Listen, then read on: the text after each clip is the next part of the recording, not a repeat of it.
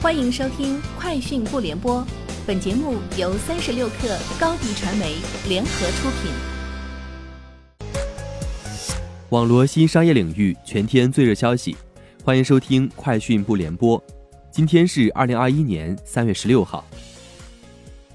央视三幺五晚会曝光了 UC 浏览器和三六零搜索存在违规投放虚假医疗广告行为。三六零搜索曾在二零一六年公开承诺放弃一切消费者医疗商业推广业务。目前检索发现，在 vivo、OPPO 等应用市场，UC 浏览器和三六零搜索已被下架；而在小米应用市场，UC 浏览器已经搜不到，但三六零搜索依然可以正常下载。滴滴出行今天表示，在北京市交通主管部门的指导下，三月十六号起。滴滴将恢复进出北京市的滴滴网约车、花小猪打车、出租车、顺风车跨城出行服务，青菜拼车、远程特惠及顺风车拼座的服务已经全面恢复。购买了青菜拼车畅拼卡受到停服影响的用户，公司已顺延有效期，并额外提供七天权益。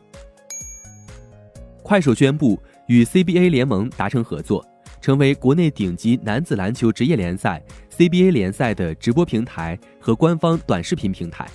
用户可以通过快手观看2020至2021赛季 CBA 常规赛、季后赛、总决赛、全明星周末等焦点赛事直播。同时，此次合作将允许快手用户对 CBA 赛事内容进行二创。针对上游原材料紧张，TCL 科技回应称。部分原材料紧缺对行业的生产情况造成了短期影响，但这种影响是可控的。随着供应链弹性恢复，紧缺情况有望在下半年得到缓解。华星光电一直与产业链的核心伙伴进行战略合作，并且取得了比较好的进展，对公司今年整体的经营情况不会造成太大的影响。调查机构 IDC 发表报告。去年第四季全球可穿戴装置出货量为一点五三五亿台，按年增长百分之二十七点二。按品牌划分，第四季苹果出货量升百分之二十七点二，至五千五百六十万台，市占率为百分之三十六点二，全球居首。其中智能手表出货量升百分之四十五点六，耳机出货量增速放缓至百分之二十二，其后为小米出货量升百分之五。至一千三百五十万台，其中手环出货量跌百分之十八点三，耳机出货量则升百分之五十五点五。Airbnb 最新调研显示，清明假期出游，人们更愿意前往省内其他城市。在计划五一出游时，人们主要选择距离较近的省外城市，